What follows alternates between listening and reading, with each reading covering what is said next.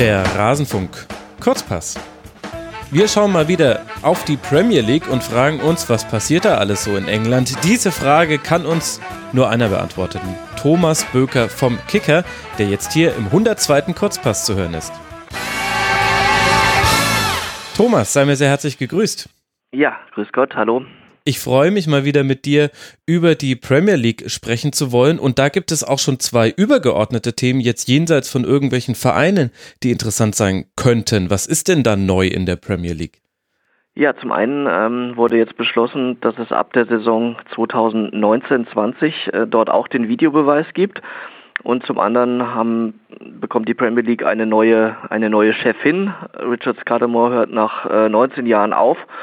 Und ähm, Susanna Dinich, so heißt die Dame, mhm. äh, wird äh, seine Nachfolgerin. Die kommt aus der Medienbranche, äh, Geschäftsführerin in einem Medienunternehmen, Discovery und Präsidentin vom Animal Planet Channel und ähm, das ja, ist ja ganz nah am Fußball dran. Genau, ja, ja, ist auch manchmal eine verrückte Welt von daher.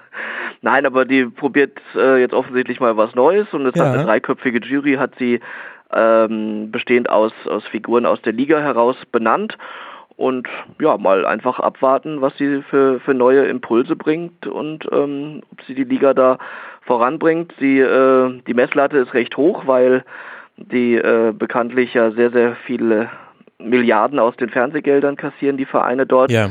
Und äh, ja, das sowas muss erstmal ausgehandelt werden und sowas muss dann auch erstmal auf diesem Level gehalten, beziehungsweise das wird natürlich dann erwartet, ähm, in drei Jahren noch weiter gesteigert werden. Aber jetzt muss sie erstmal beginnen und wird da nächsten Monat ähm, starten in der, in der Premier League. Ja, und was den Videobeweis angeht, mh, hm, war ich sehr überrascht, weil in den, in, äh, den Pokalwettbewerben, wo das getestet wurde, mhm.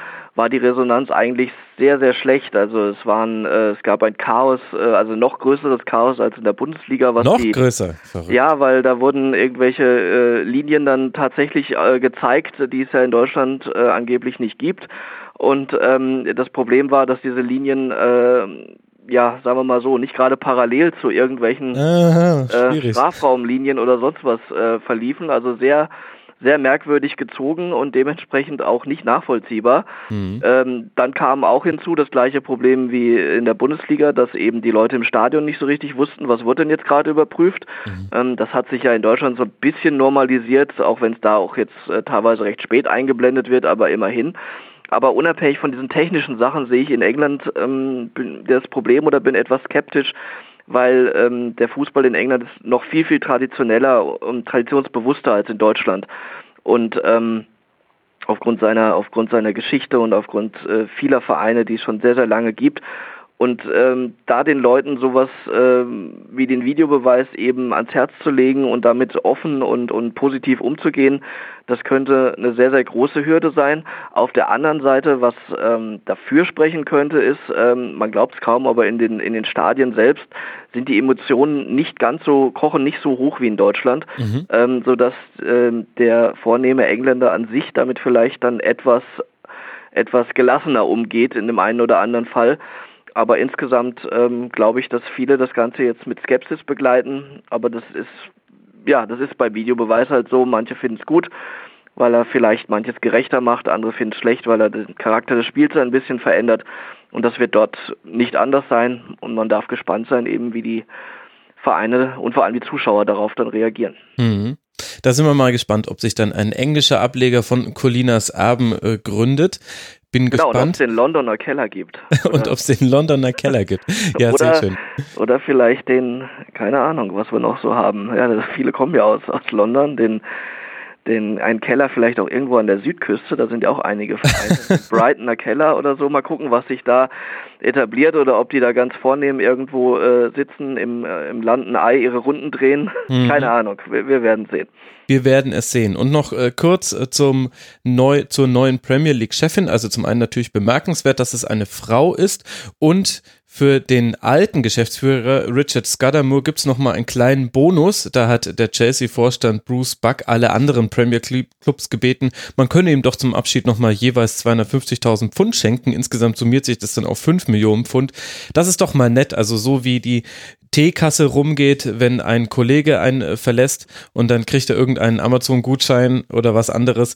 So kriegt er mal eben 5 Millionen Pfund und da sehe ich jetzt auch überhaupt nichts Bemerkenswertes dran. So sollte das doch sein. Er kriegt, hat ja sonst nur 2,83 Millionen Euro im Jahr verdient. Genau, da muss man ihm das natürlich auch noch oben drauf gönnen und äh, ja, es zeigt die ganze Perversion des Geschäfts. Schon und, ein bisschen. Und, und, mehr muss man dazu eigentlich nicht sagen und äh, still den Kopf schütteln. Und ähm, ja, ist natürlich richtig, was du sagst, bemerkenswert, dass es eine Frau ist, aber äh, genauso rum kann man natürlich auch sagen, dass das noch bemerkenswert ist. Das stimmt. Genauso traurig. Genau, da, da, hast du tatsächlich recht.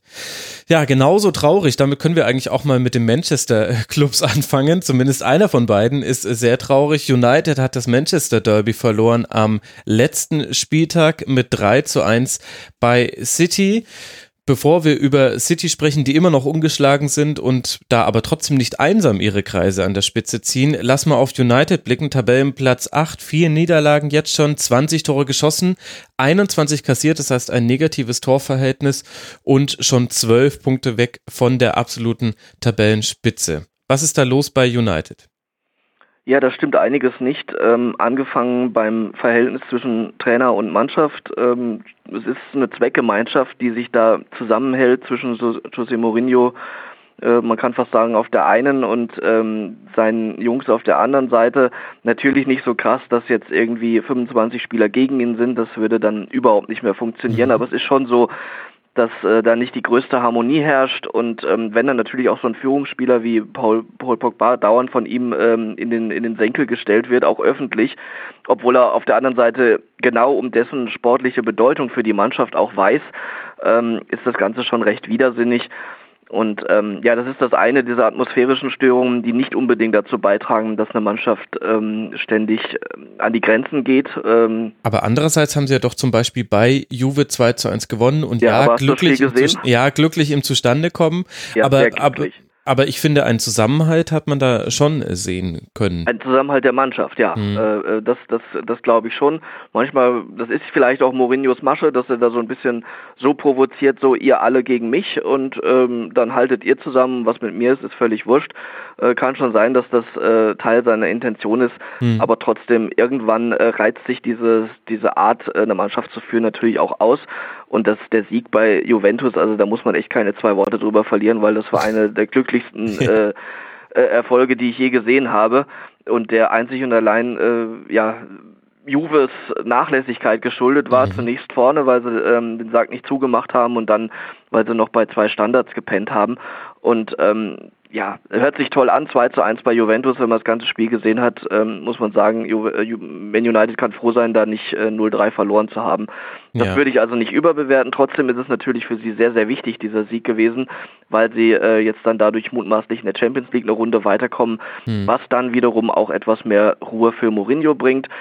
Und ähm, ja, wie gesagt, diese Atmosphäre, atmosphärische ist das eine, das andere ist eben das rein sportliche und da glaube ich, dass United eine Mannschaft hätte oder eigentlich einen Kader hat, der mit dem man äh, ganz anders Fußball spielen könnte, nämlich mit viel Tempo.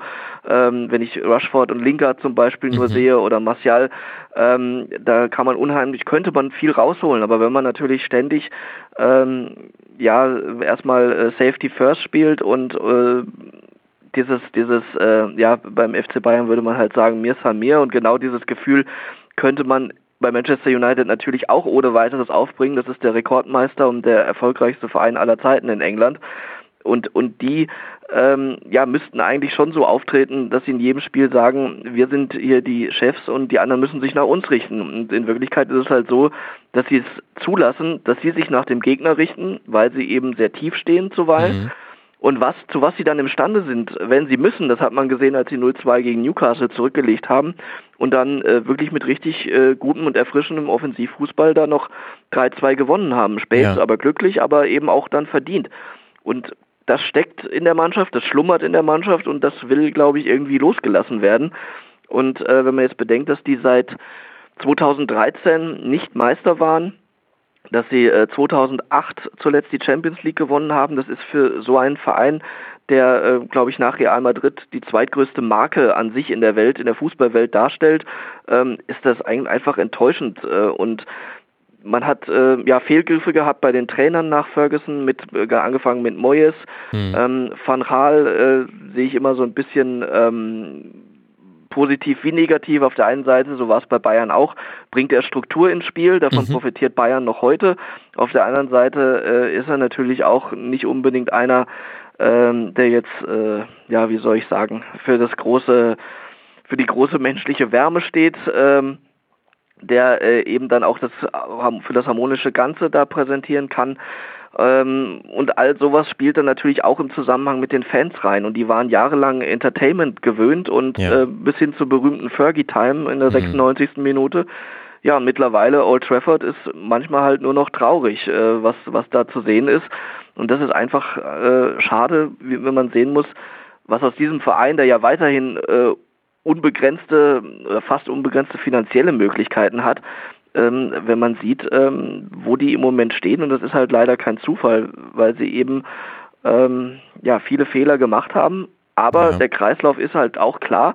Äh, die absoluten Topspieler die gehen eben auch dann jetzt ähm, unter diesen Voraussetzungen nicht mehr dahin. Ja, und das würde mich jetzt mal interessieren, Thomas, weil die Probleme von United, ich habe das Gefühl, dass wir das jetzt im dritten Kurzpass nacheinander hören, weil du bist dir da einig mit all den anderen Experten, äh, die da zum, zur Premier League zuletzt im Rasenfunk mit dabei waren.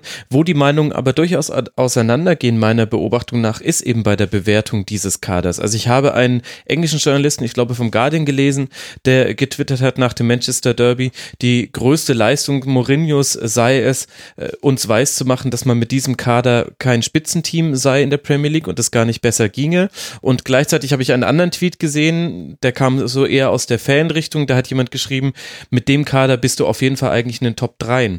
Und ich bin mir da selber nicht so ganz sicher, da ist unbenommen ist da viel Qualität mit dabei, zum Beispiel im Tor mit De Gea und äh, die Innenverteidigung. Du hast auch schon auf das Tempo angesprochen, was, was nicht genutzt wird. Aber zum Beispiel finde ich im Mittelfeld mit Matic, Pogba, Fred Herrera, Fellaini, McTominay, Juan Mata, Andreas Pereira, das ist alles gut, aber nicht automatisch finde ich Spitze. Und du deutest es ja jetzt auch gerade an, dass sich so ein bisschen im Kader die absolute Spitze nicht mehr findet.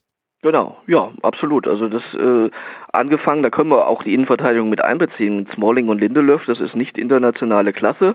Äh, auf den Außenpositionen, äh, Ashley Young zum Beispiel, ist da eigentlich auch eine Notlösung. Erst links, jetzt sogar rechts.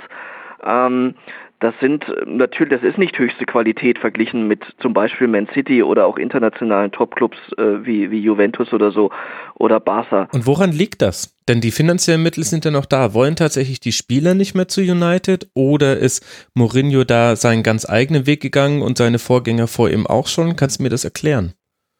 Naja, also wir können es ja konkret an einem Beispiel festmachen mit Boateng, der äh, offensichtlich dort äh, großes Interesse hervorgerufen hat. Ähm, also welcher so, der Boatengs? Jerome? Äh, Jerome Boateng, ja, ja. ja. Mhm. Weil, ja, wir sprechen ja gerade über die Abwehr auch. ja, ja. Und ähm, nee, nee, das, nein, Jerome Boateng, klar.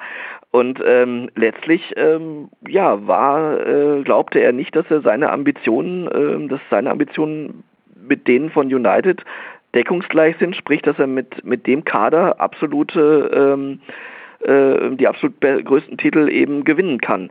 Und ähm, das sagt dann schon vieles aus, ähm, mhm. wenn, wenn, weil mutmaßlich, ich weiß es nicht, aber mutmaßlich sage ich jetzt einfach mal, ähm, der hätte in Manchester mehr Geld verdient mhm. als bei Bayern und ist trotzdem, obwohl ja auch von Bayern-Seite äh, Verhandlungsbereitschaft signalisiert wurde, also die hätten den Wechsel, glaube ich, nicht verhindert, ähm, ist er da geblieben, weil er, weil er letztlich nicht dorthin wollte. Und so geht, wird es möglicherweise einigen gehen. Und ähm, ja, dann kommt, kommt eins zum anderen und wir reden über keinen schlechten Kader, wir reden aber auch äh, über einen Kader, der nicht, ähm, äh, ja, eben nicht das Niveau hat, was im Moment Man City, Liverpool und Chelsea gerade in der Breite eben äh, anbieten können. Ja. Äh, vor allem Man City und Chelsea dabei. Und ja, dann ja, äh, reicht's nicht. muss man halt sehen, die sind, die sind besser als Platz 8. Also das ist, äh, die gehören normalerweise gehören die schon in, in die Top 5, sage ich. Aber da eben dann auch nur auf Platz 4 oder 5 äh, würde ich jetzt, würde ich sie jetzt mal einordnen. Aber Manchester United hat nichts auf Platz 8 verloren. Da spielt dann was das rein, was ich gerade gesagt habe, diese zum Teil schwer nachvollziehbare Spielweise. Aber der Kader ist auch nicht so, dass ich sagen muss, oh wow, die müssen jetzt die Premier League an die Wand spielen. Also das mit mhm. Sicherheit nicht.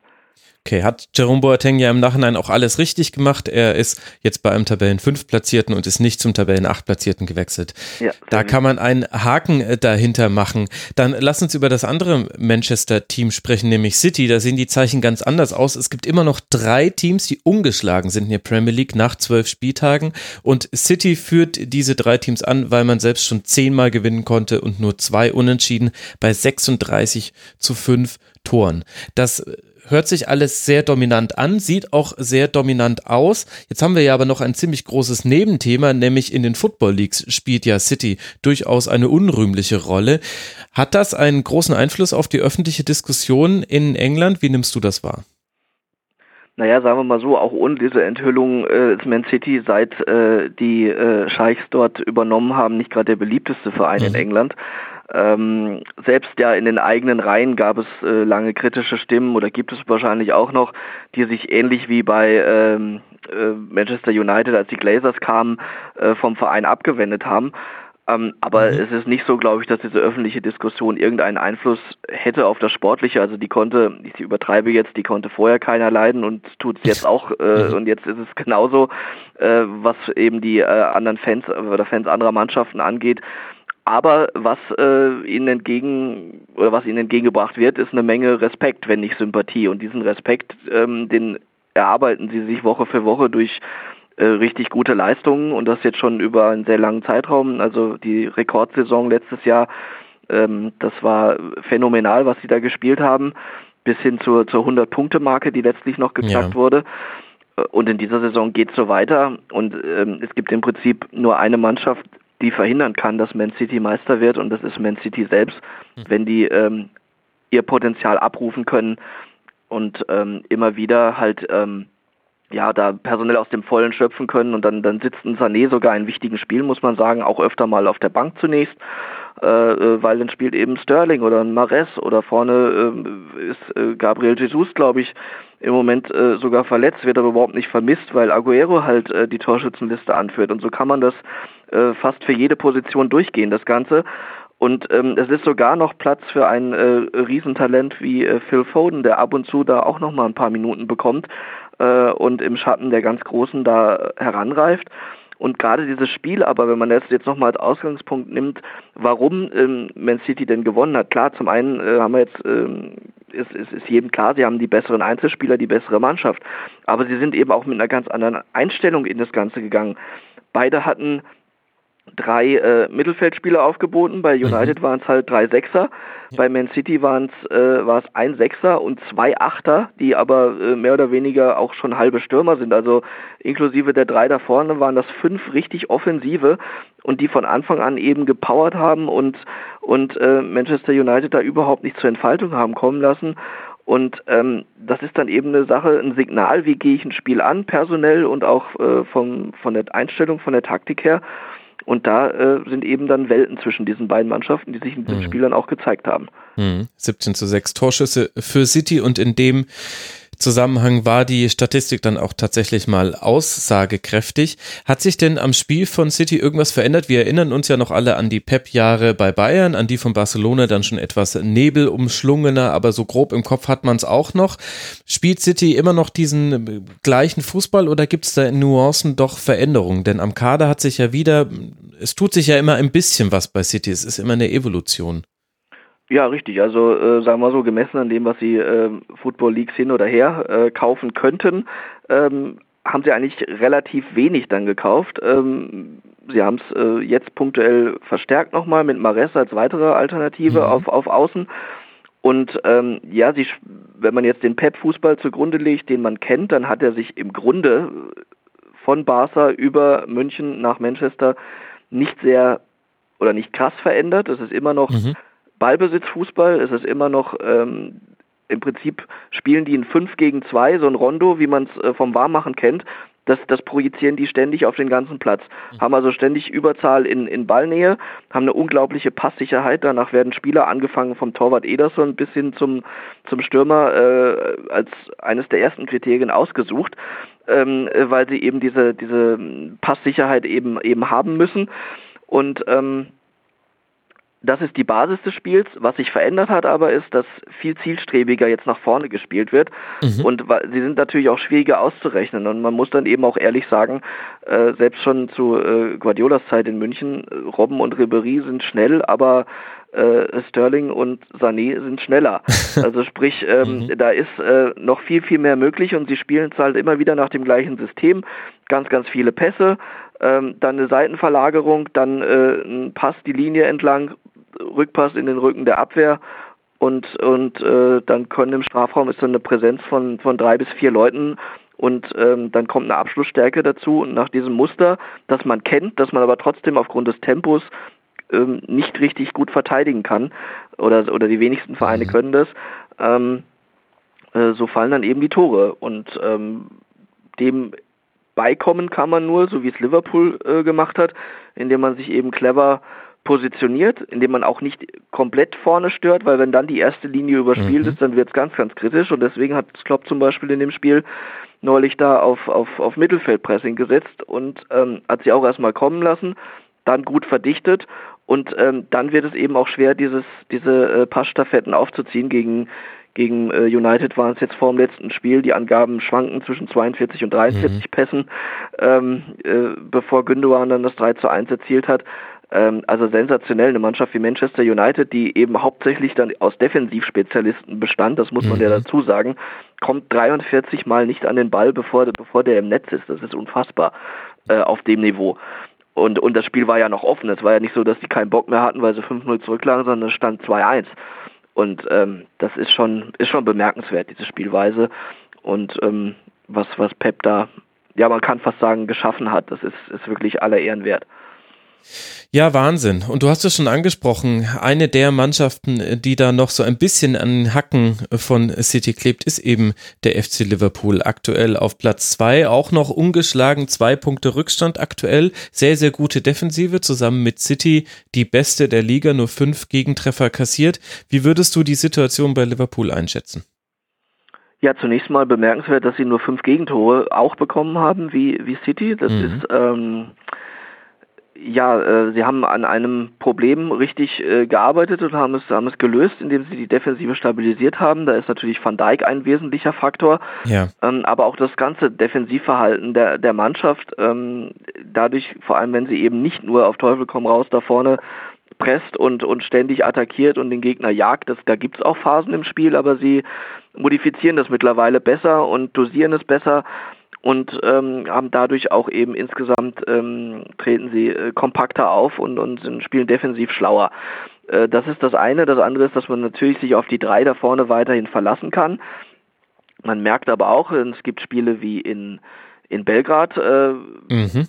dass äh, wenn dann nicht komplett die erste Garde auf dem Platz steht, dann mag das gegen Fulham reichen, aber es reicht schon in der Champions League, egal gegen wen offensichtlich nicht. Mhm. Ähm, das, das ist ein Problem, ähm, dass die Kadertiefe da nicht so äh, ist, wie sie eigentlich sein könnte. Sie haben natürlich nochmal einen Quantensprung gemacht. Ähm, also ich habe jetzt gerade Van Dijk genannt als, als Abwehrchef, aber äh, äh, Alisson natürlich nicht zu vergessen. Das ist auch eine andere, eine ganz andere Hausnummer als Karius oder, oder Mignolet, ähm, der da äh, hinten für für Sicherheit und vor allem für Ausstrahlung sorgt, für Respekt sorgt beim Gegner. Mhm. Und ähm, selbst wenn, wenn Karius und Mignolet äh, da auch sicher vereinzelt äh, ihre, ihre richtig guten Tage hatten, darf man nicht, nicht verschweigen, weil äh, nur mit schlechten Torhütern kommt man nicht ins Champions League Finale. Was da passiert ist, äh, steht jetzt auf dem anderen Blatt. Mhm. Aber grundsätzlich ist das Niveau, was, äh, was Alisson da reingebracht hat, ist, ist nochmal ein anderes.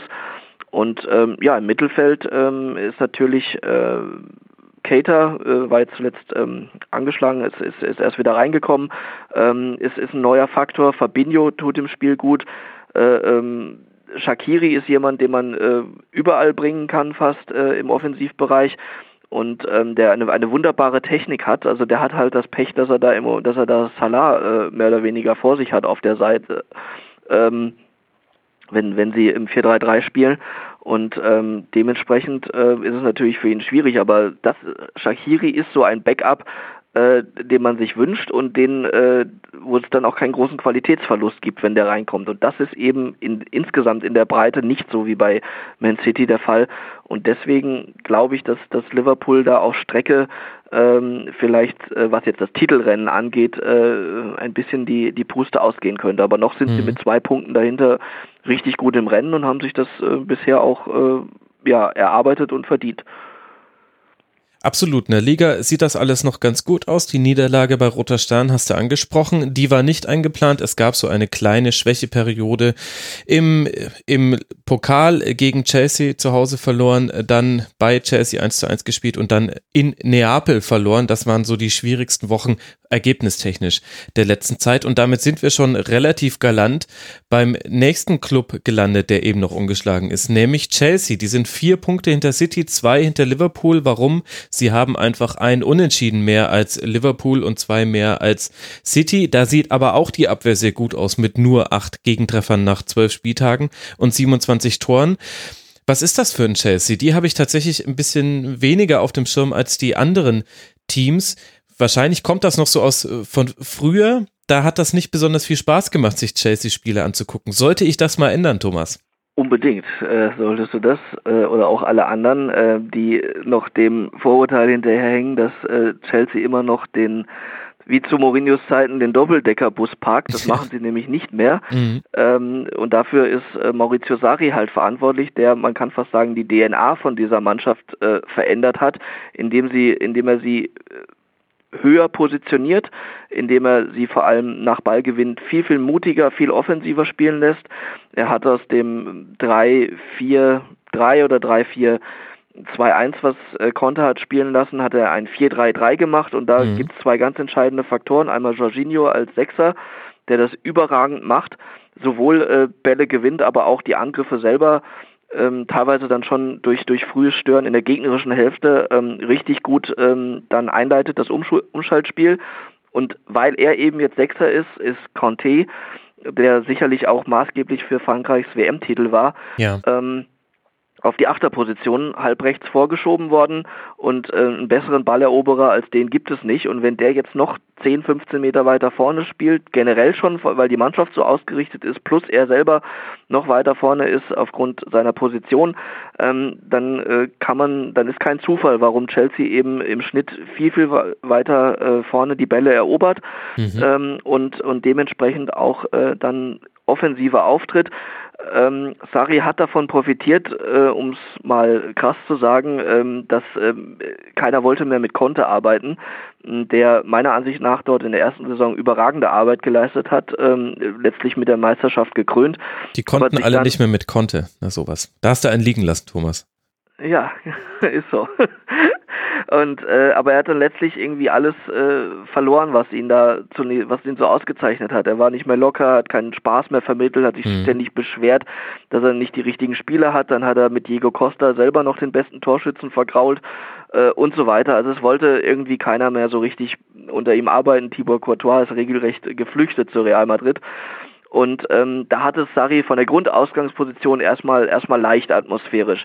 Aber er hat genau das dann eben auch genutzt und, und sorgt eben auch für eine positive Stimmung, ist dabei aber auch ein sehr akribischer Arbeiter, äh, der da seine seine Philosophie sehr, sehr gut und schnell den Leuten vermittelt hat, nämlich dass Chelsea nicht mehr das Chelsea sein darf, äh, das sich hinten reinstellt und, und nur noch kontert, weil das eben auch den, der Kaderqualität überhaupt nicht gerecht wird.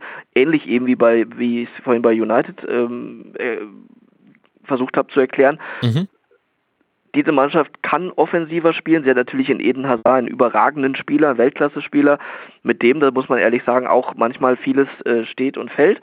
Aber er ist eben da und solange er noch da ist, macht er, so wie Conte und Jorginho, dann auch den Unterschied.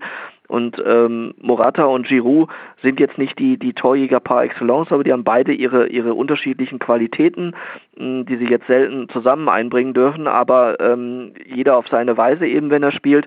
Und von daher ist Chelsea ähm, diese Saison so gut.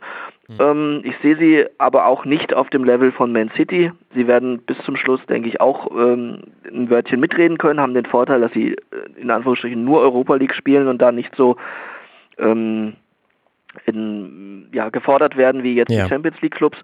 Aber letztlich ist es schon ähm, eine richtig gute Truppe, die, die äh, der Spaß macht äh, zuzuschauen und die nicht mehr nur pragmatisch spielt, sondern eben auch äh, den Weg nach vorne sucht und dementsprechend dafür Furore sorgt. Mhm. Die zweitmeisten Schüsse pro Spiel aufs gegnerische Tor abgegeben oder in Richtung des gegnerischen Tores, also jetzt nicht Torschüsse. Und mehr Ballbesitz als Man City sogar äh, im, im aktuellen Premier League Ranking. Also äh, und das will was heißen. Absolut, unglaublich. Also da hat sich viel getan und eben bis auf eine Niederlage im Community Shield Finale ganz am Anfang der Saison gegen City in dieser Saison noch überhaupt nicht verloren. Europa League gegen Saloniki und Vidi und Borisov klammern wir mal aus, aber trotzdem natürlich beeindruckende Leistung. Also, liebe Hörerinnen und Hörer, schaut euch Chelsea an und vielleicht ja schon am nächsten Spieltag, denn da trifft Chelsea, der Tabellenplatz 3, auf den Tabellenplatz 4, die Spurs.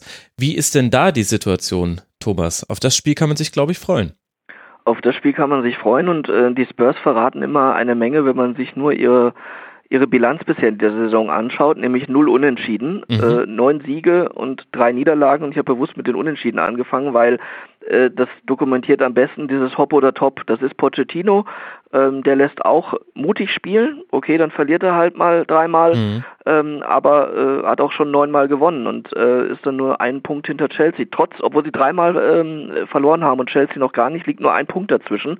Und ähm, diese äh, mutige Spielweise, die äh, zahlt sich halt manchmal aus. Manchmal müssen sie da Lehrgeld bezahlen. Der war übrigens mal äh, bei, bei Espanyol und hat gesagt, dass er in seinem ganzen Leben nie Barca-Trainer wird. Das finde ich sehr mutig, dass man das äh, zu Beginn seiner Trainerkarriere dann gleich mal so festlegt, ähm, äh, obwohl man selber einen vielversprechenden Weg eingeht. Aber nee, Barca, ihr müsst mich mal nicht anrufen. Ähm, Gut, aber ihm wird es an Angeboten nicht mangeln. Ich finde übrigens, dass der der Bundesliga sehr, sehr gut tun würde. Mm. Ähm, mit seiner ganzen Art. Ähm, aber da ist dann eben, was oft in Deutschland zu hören ist, äh, äh die, die sogenannte Sprachbarriere, Sprachbarriere. und mhm. Deutsch ist so schwierig dann zu lernen und so weiter. Also es gibt ausländische Trainer, äh, die haben es vorgemacht, äh, dass es geht.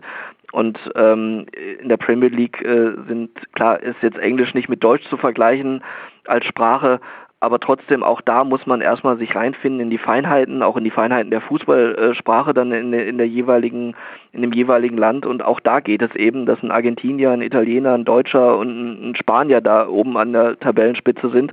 Und ähm, dementsprechend sollte man vielleicht in Deutschland dann auch öfter mal den Mut haben, einen ausländischen Trainer zu verpflichten, der nicht gleich perfekt Deutsch äh, kann. Also nur mal so, nur mal so nebenbei. Ja, Tottenham, äh, um darauf zurückzukommen, äh, so wie es bei Chelsea vieles mit Eden Hazard steht und fällt, mhm. ist es natürlich hier Harry Kane, ist, ja. kein Geheimnis.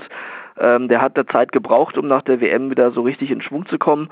Ähm, das ist aber auch nichts Ungewöhnliches für ihn zum Saisonstart und ähm, der wird seine Tore weitermachen. Jetzt ist er bei sechs Toren nach zwölf Spielen. Ähm, die Quote, denke ich, kann er sogar noch steigern. Und ähm, ja, ansonsten, dass die feine Fußballer haben wie wie äh, äh, Lukas oder oder Dele Alli oder äh, Lamela, das ist unbestritten. Loris äh, hat eine schwierige Saison äh, bisher gespielt, hat in der Champions League bös gepatzt. Da stehen sie auch übrigens vor dem Aus, ja. Genau, das wollte ich ähm, ansprechen, ja. Gegen Mailand verloren, gegen Barca verloren und genau, jetzt also unentschieden bei Eindhoven. Sie haben noch, sie haben noch eine Chance jetzt durch den späten Sieg gegen Eindhoven, aber genau, das war dann das Rückspiel, genau. Genau, aber ähm, ist natürlich nicht das, was man äh, sich dort erträumt, zumal man letztes Jahr im Achtelfinale war und dort auch tatsächlich äh, Juventus war es, glaube ich, am Rande einer Niederlage mhm. hatte. Und ähm, deswegen ist die Mannschaft sicherlich ähm, zu mehr imstande als in der Champions League geleistet hat. Aber äh, um das noch zu Ende zu führen mit äh, Ugo Loris, der eben als Kapitän da auch noch als ähm, schweren Stand hat, mit, mit Alkohol am Steuer erwischt worden und so weiter. Also ähm, das äh, führt nicht dazu bei, dass man letztlich dann auch äh, ein höheres Ansehen erlangt äh, und da muss man dann doppelt mit Leistung, äh, Leistung sprechen lassen, um, um sowas dann in den Hintergrund treten zu lassen. Und ähm, das ist ihm in dieser Saison noch nicht so oft gelungen wie, wie äh, in der vergangenen zum Beispiel.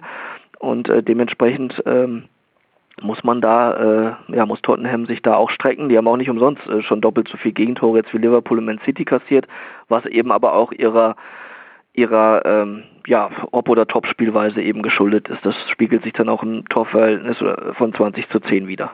Absolut.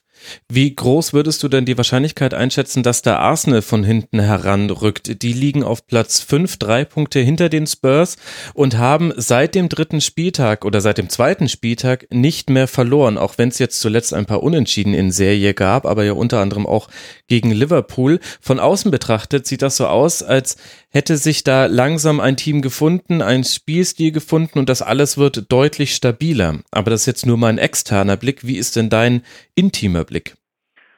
Ja, den kann man schon so teilen. Auf der, auf der anderen Seite ist es natürlich schwierig, eine Mannschaft auch ähm, zu übernehmen und neu zu auszurichten, ähm, die jetzt jahrelang eben diesen äh, Stil von Arsene Wenger eben mhm. gewöhnt war.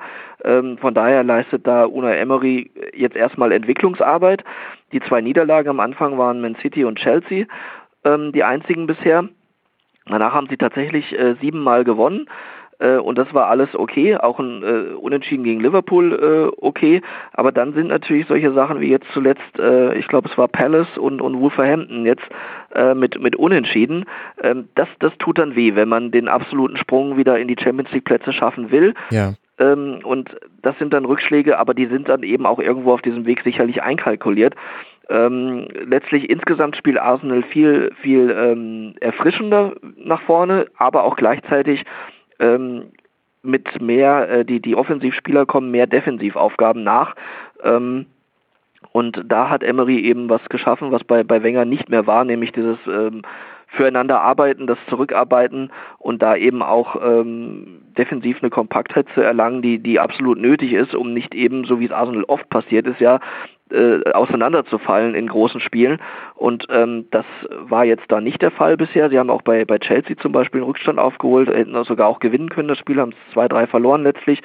Aber ähm, das ist schon eine andere äh, Attitüde, die da, die die mittlerweile da zeigen und auf den Rasen legen. Und das ist schon ist schon ein Sprung nach vorne, aber es mhm. bedarf noch Zeit.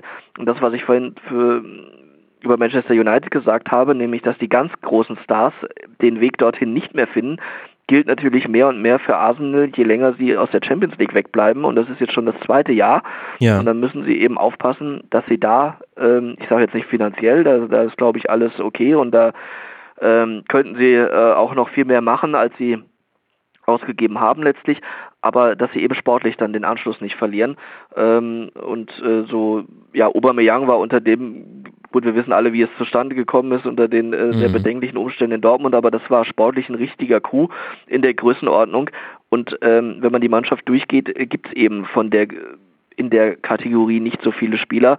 Äh, und von daher müssen sie als Kollektiv eben kommen und das dann gegenüber den, den anderen Top-Teams kompensieren. Ich glaube, am Ende wird es aber ja, mit viel Glück Platz 4, aber ich glaube eher wieder nur ein Europa League Platz. Das hängt dann eben davon ab, wie bei Tottenham sich dieses, dieses ähm, Auf und Ab gestaltet. Wenn die ein bisschen mehr Konstanz reinkriegen, Tottenham, dann sehe ich sie stabiler als, und besser als Arsenal.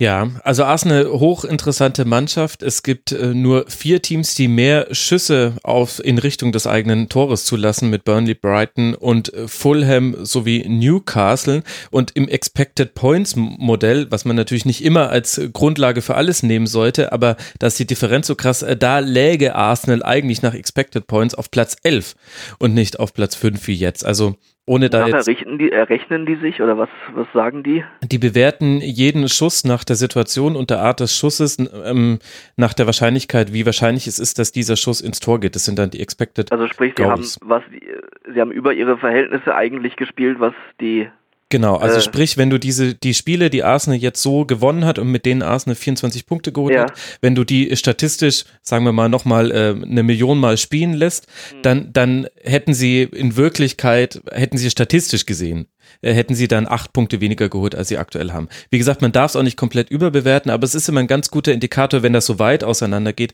ist es schon ein Indikator dafür, hat eine Mannschaft eher mal ein bisschen mehr Spielglück gehabt, als es normal ist, oder auch extremes Pech. Da gibt's ja auch immer wieder Mannschaften, die da schlechter dastehen. Also zum Beispiel ähm, die Wolverhampton Wanderers äh, könnten eigentlich bei 20 Punkten stehen. Das wären dann immerhin vier mehr, als sie aktuell haben und damit wären sie ja in der Liga schon deutlich weiter oben. Genau. Also, also ich, ich, kannte nur Expected Goals, aber Expected, expected genau auf Grundlage wird sich daraus wahrscheinlich dann äh, ergeben. Genau, genau, genau. Daraus errechnet sich aber das dann. Aber ist sehr schwierig zu definieren. Ganz ehrlich, bin ich ein bisschen skeptisch, ob man. Ja, genau. Ich finde auch. Man darf aber es ist eine schöne Spielerei. Ja, ich finde es, ich finde schon interessant. Ähm, wenn es so weit auseinandergeht. Ansonsten nicht, nicht überbewerten und äh, zeigt aber so ein bisschen, das hast du ja auch angedeutet. Also da ist schon einiges äh, ganz gut. Der Übergang ist aber auch alles andere als einfach und sie lassen an den entscheidenden Stellen, haben sie Punkte liegen lassen und hatten eben in ein paar Partien dann eben auch das nötige Glück, da dann noch mit einem knappen Sieg dann irgendwie noch nach Hause fahren zu können. Wir haben noch zwei Teams, über die wir kurz sprechen wollen. Und zum einen ist das Leicester City. Das ist auch insofern wichtig, weil unsere letzte Folge jetzt schon sechs Wochen zurückliegt. Das heißt, wir haben den äh, tragischen Unfall des Besitzers von äh, Leicester nicht mehr im Rasenfunk dokumentiert haben. Kannst du uns mal kurz reinholen, wie ist da die aktuelle Situation und vielleicht auch für die Hörerinnen und Hörer, die das damals nicht so genau mitbekommen haben, mit wem hatten wir es da eigentlich zu tun? Um wen geht es? Ja, das war der Eigentümer von Leicester, äh, ein Thailänder, äh, dessen Namen ich jetzt nicht aussprechen, weil ich ihn erstens ablösen müsste und den zweitens dann immer noch keiner versteht. Ähm, der ist halt auf tragische Weise ums Leben gekommen bei einem Hubschrauberabsturz ähm, zusammen mit, mit vier anderen Insassen und ähm, ja, hat da sehr große, äh, für sehr, sehr große Trauer natürlich gesorgt, dieser Vorfall ähm, aber auch für eine, und dafür steht die Premier League, auch für eine sehr bemerkenswerte äh, Solidarität, äh, was da an Anteilnahme ähm, aus allen Himmelsrichtungen nach, nach äh, mhm. Leicester letztlich ähm, geschwappt ist. Ähm, ich finde immer diese Be Gedenkminuten in England, die finde ich sensationell. Also die, die unterscheiden sich von ihrem Charakter nochmal von denen äh, in anderen Stadien dieser Welt. Äh, es, es, ist einfach eine, es ist unbeschreiblich, wenn teilweise bis zu 70.000 Leute eine Minute lang wirklich mucksmäuschen still sind. Also nicht mal ein Räuspern, nichts ist irgendwo zu hören. Und das ist ähm, etwas, äh, was diese, oder auch den Rememberings Day jetzt neulich ähm, in, in, Gedenken der Kriegsgefallenen, ähm, ist ja auch immer Anfang November in England, das, das sind so, so Sachen am Rande dieser äh, ja eigentlich nur noch dieses Business Premier League, die schon noch zeigen, was für eine große Tradition eigentlich dahinter steckt, ähm, die äh, dann eben auch eine andere Seite offenbaren. Und für Leicester ist es natürlich jetzt äh, schwierig, da sportlich äh, wieder die Kurve zu kriegen. Sie haben das erste Spiel danach ähm, gewonnen. Das war auch sehr, sehr emotional, das Ganze, mhm. obwohl da das Ergebnis natürlich dann nicht so im Mittelpunkt steht bei sowas. Aber letztlich ist es dann irgendwo ein Sieg für diesen Besitzer gewesen, der äh, wohl auch eine sehr, sehr menschliche Note in den Verein reingebracht hat und da nicht kreuz und quer und sinnlos äh, gekauft hat oder oder ständig Trainer geschasst hat, sondern da schon immer versucht hat, auch auf, auf äh, Kontinuität äh, Wert zu legen. Und, und Claudio Ranieri, ähm, der ja Meistertrainer war, ja dann aber entlassen wurde und so weiter, äh, wenn man den gesehen hat äh, auf der Tribüne, was der, wie der da äh, fix und fertig war, auch dann danach noch, was der für Anteil genommen hat, das zeigt, obwohl er, wie gesagt, letztlich entlassen wurde in der Saison drauf, was da noch für eine Verbindung zu diesem Club ist. Und das zeigt eben, dass der Verein insgesamt sehr intakt ist. Und man kann sich nur wünschen, dass sich jetzt, wer immer das sein wird, irgendwie, ich weiß nicht, ob das familiär dann weitergeleitet wird, ob es einen ganz neuen Eigentümer geben wird. Äh, auf jeden Fall ist zu wünschen, dass Leicester sich diesen Charakter insgesamt beibehält ähm, und äh, die war natürlich ein unscheinbarer Verein, muss man ehrlich sagen, bis zur Meisterschaft, mhm. bis sie dann 2016 in den Fokus gerückt sind von allen. Aber ähm, man, man verfolgt auch heute eben noch äh, äh, Leicester und, und mhm. Spieler wie Jamie Vardy und so weiter stehen für den Club oder, oder Schmeichel im Tor.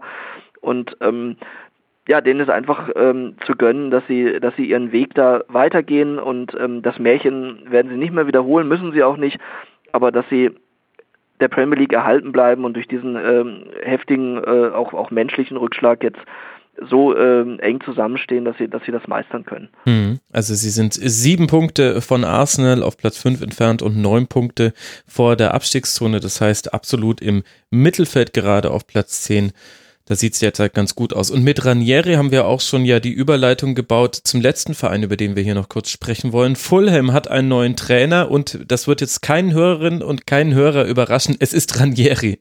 Was haben wir denn äh, davon äh, zu erwarten? Wie schätzt du das ein, Thomas? Ja, ich denke, dass Fulham ist nicht eigentlich nicht der typische Aufsteiger, der jetzt nach zwölf Spieltagen auf dem letzten Platz stehen müsste. Äh, sie tun es aber, weil eben Ranieris Vorgänger ähm, es nicht so geschafft hat, da eine eine Einheit zu formen, äh, hat auch, da gab es auch zwischenmenschliche, äh, ja, nicht so nicht so nette Töne zwischen ihm und der Mannschaft, wo er sich dann distanziert hat, so nach dem Motto, ja, ich erkläre es ihnen halt, aber sie kapieren es nicht, so sinngemäß. Und sowas kommt dann bei einer Mannschaft mhm. natürlich nicht besonders gut an. Ähm, dann kommt natürlich hinzu, dass sie, sie haben mit, ähm, mit André Schürle und mit Mitrovic äh, zwei Leute, die haben äh, zusammen neun von elf Toren geschossen, sprich äh, wenn die beiden mal nicht treffen, dann ist Ebbe, dann ist, mhm. läuft wenig. Und die letzten und vier Spiele gab es kein Tor.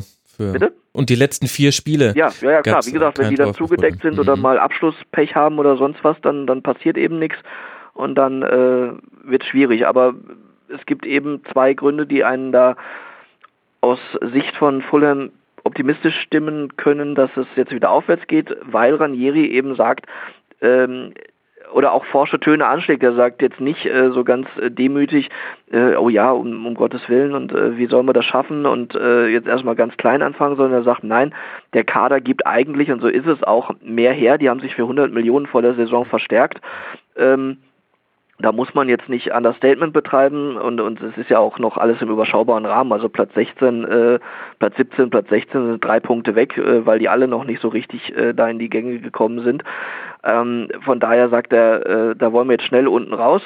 Und ähm, mit seiner optimistischen und auch, äh, wie ich ihn aus der Ferne einschätze, väterlichen Art wird er genau eben dieses, was zuletzt zu kurz kam, eben wieder äh, forcieren mhm. und dann vielleicht die Mannschaft dadurch auf seine Seite bringen und wenn er Glück hat, eben das erste Spiel gegen Southampton dann gewinnt, ähm, dann sieht es dann auch schon wieder freundlicher aus. Aber von so, einem, von so einem Start hängt natürlich dann auch viel ab. Wir werden es im Auge behalten. Thomas, ich danke dir. Das war jetzt ein paar Force-Ritt durch alle Themen, die in der Premier League gerade so wichtig sind und im englischen äh, Fußball generell. Das hat mir wieder große Freude bereitet. Thomas Böker vom Kicker. Vielen Dank, dass du dir mal wieder Zeit genommen hast, Thomas. Dankeschön, war sehr schön. Das freut mich. Und euch, lieben Hörerinnen und Hörern, äh, danke für eure Aufmerksamkeit und danke an all die Supporterinnen und Supporter da draußen, die uns unterstützen. Der Rasenfunk bleibt werbe- und sponsorenfrei, wenn ihr uns unterstützt. rasenfunk.de slash unterstützen. Herzlichen Dank an alle, die es jetzt schon tun. Und ansonsten hören wir uns wieder. In der nächsten Woche wird es auch nochmal einen kleinen Kurzpass geben. Thema verrate ich jetzt noch nicht. Bis dahin macht es gut. Eine schöne Zeit euch. Ciao.